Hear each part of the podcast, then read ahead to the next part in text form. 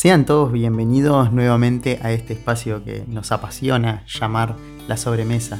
Este lugar que surgió muy espontáneamente luego de una grabación en el que nos sentamos a hablar de nuestras preocupaciones, de lo que nosotros pensamos sobre la iglesia y sobre el contexto actual. Hoy vamos a hablar de cómo transmitimos la fe. Sí, sí, compartir un poquito más de los temas que van surgiendo. Y yo creo que este tema es particularmente importante. Tiene que ver con, con la esencia de nuestra vida como cristianos, eh, porque como todos sabemos, somos, por ser bautizados, misioneros. Y la misión justamente tiene que ver con esto de transmitir la fe a los demás, entre otras cosas.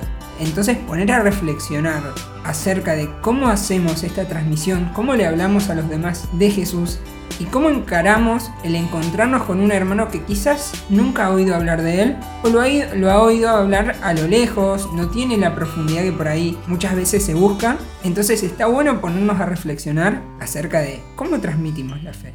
Exactamente, siempre hay un pasaje de la Biblia que me gusta mucho que, que tiene que ver con esto, que es el cómo vamos a anunciar eso que hemos visto y oído. Y lo primero que me surge pensar acá es si nosotros tenemos que anunciar algo que vivimos, algo que, bueno, que vimos, que oímos, que sentimos, ¿a dónde vamos a recurrir para sacar ese capital?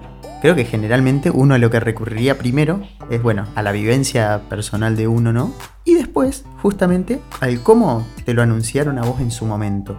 Y esto también tiene que ver con, eh, como decías vos, con la vivencia, porque si bien uno recibe muchos en su familia, algunos quizás en el colegio, o quizás de amigos, o en algún grupo en el que podés formar parte, también va en la experiencia personal, cómo uno también va asimilando, va haciendo propia también esa fe, y cómo eso después lo transmite a los demás.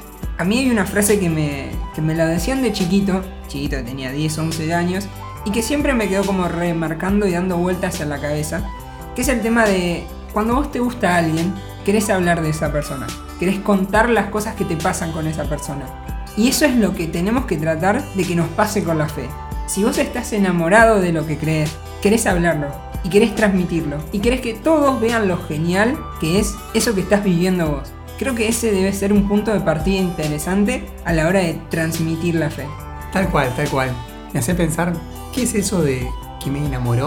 De eso que creo, de eso que quiero transmitir, que me atrapó y que me hace dar ganas de seguir compartiéndolo y que todos lo conozcan. Justamente eso se obtiene, creo yo, de... Bueno, primero que nada, creo yo, digamos que es, la vivencia personal, creo que es, es impagable justamente en este punto. Y también creo que si hay algo que he aprendido con los años es que la fe se transmite por contagio. Tiene que ser contagiosa generalmente uno cuando se acerca a una, a una persona cristiana tiene que sentir como qué es ese algo que, tiene esta persona que, siempre, que siempre lo, lo, tiene positivo, lo tiene bien, lo tiene en movimiento. He escuchado por ahí testimonios de algunas personas que se comienzan a acercar por esto, que, que dicen, sí, yo tengo a tal persona en mi vida que siempre la veo volver contenta de, de la parroquia, siempre la veo volver contenta de su capilla, de su grupo.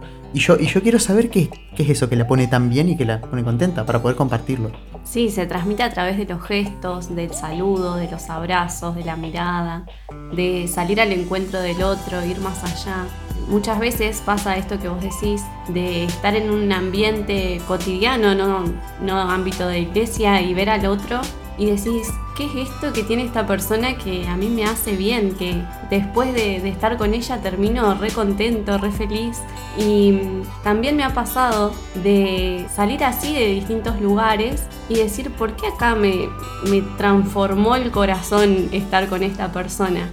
Y darle ese significado, digamos de, transmitir la fe ahí también, o cómo estuvo ahí mi vida, mi fe, lo que estuve hablando, cómo me dejó, en esos gestos tan simples. Y ahí que hablas de la cotidianeidad, me venía a la cabeza algo muy fantástico y que es muy interesante tenerlo en cuenta.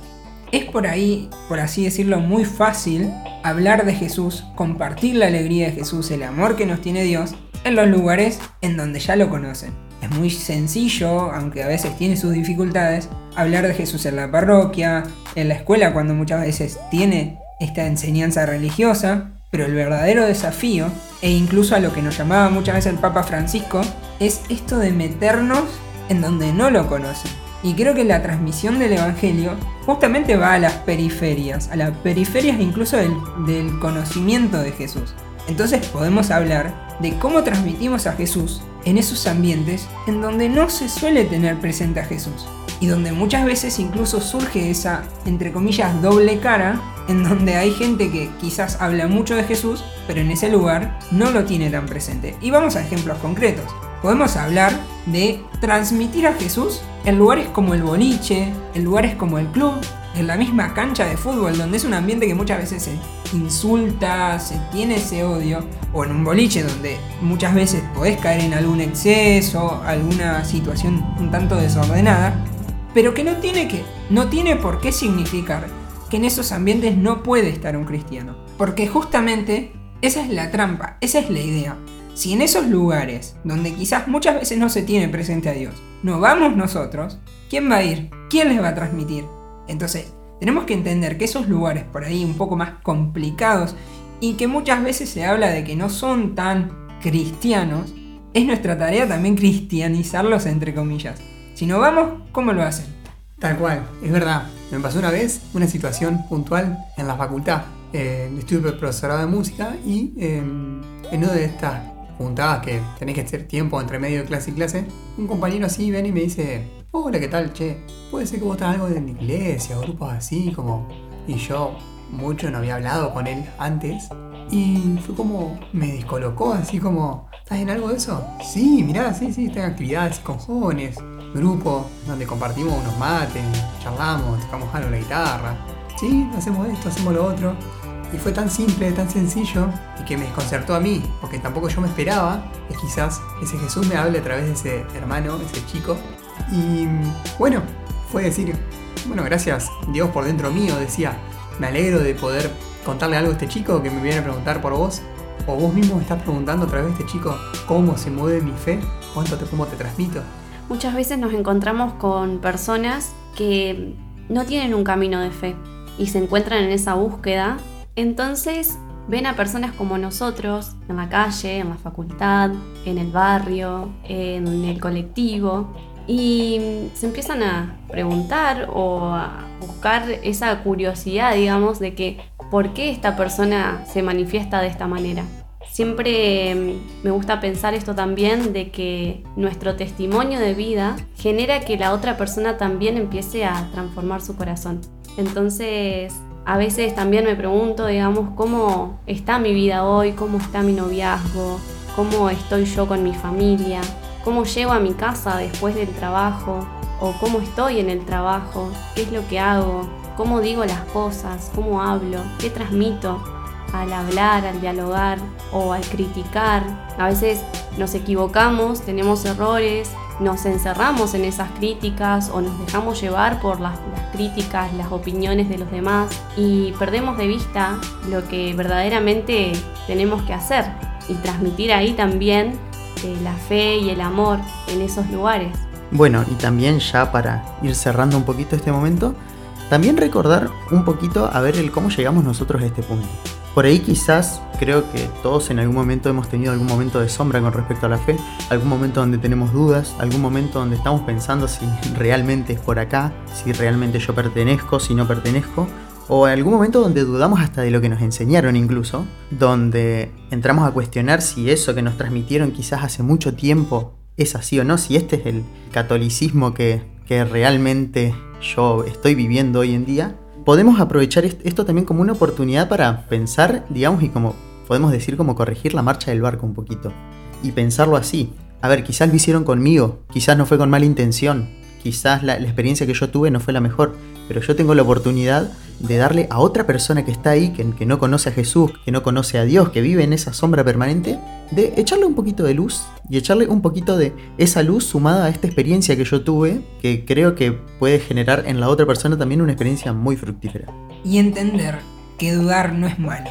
Creo que es fantástico comprender esto, de que la duda es lo que te conduce a fortalecer. Yo creo que es muy interesante el hecho de que incluso los santos más reconocidos, con más fuerza o que, o que quizás estuvieron más cerca de Dios, dudaron. Y que es esa duda precisamente la que luego los hizo tan santos. Porque es cuando vos confrontás tu fe, cuando realmente te haces seguro de lo que crees, cuando realmente empezás a redescubrirla, es cuando la pones a prueba. Y en eso también me parece fantástico centrar la cuestión en esto. Dios nos ama. Y creo que a partir de ahí tiene que estar el eje de la transmisión. De que las cosas que hacemos son por amor. Quizás mucho tiempo, eh, y como decía Fran, a través del tiempo ha cambiado la manera con la que transmitimos a Jesús. Quizás muchas veces se pudo hacer enfoque más en lo que tiene que ver con cumplir ciertas, ciertas reglas, entender los mandamientos que son parte del mandato de Dios, pero también entender que la base de todo es su amor, que Él murió en la cruz por mí, por vos, por todos. Y partir de la base de eso, yo hago esto por amor, no porque no puedo, o no porque puedo, porque lo amo. Y porque está también en nosotros y en cada uno de nosotros, y por eso lo podemos transmitir. Él resucitó y sigue vivo en nuestro corazón para llevarlo a los demás. Y volvemos al principio. Si estamos enamorados realmente de lo que creemos, todo es muchísimo más sencillo y a partir de ahí se transmite solo incluso. Eh, quiero cerrar este capítulo, bueno, invitándolos a que hagamos, a que pongamos el, ojo y el corazón en la misericordia y también recordarles que de la duda sale la convicción después. Así que bueno, hasta acá este, este capítulo de, de la sobremesa. Hasta la próxima.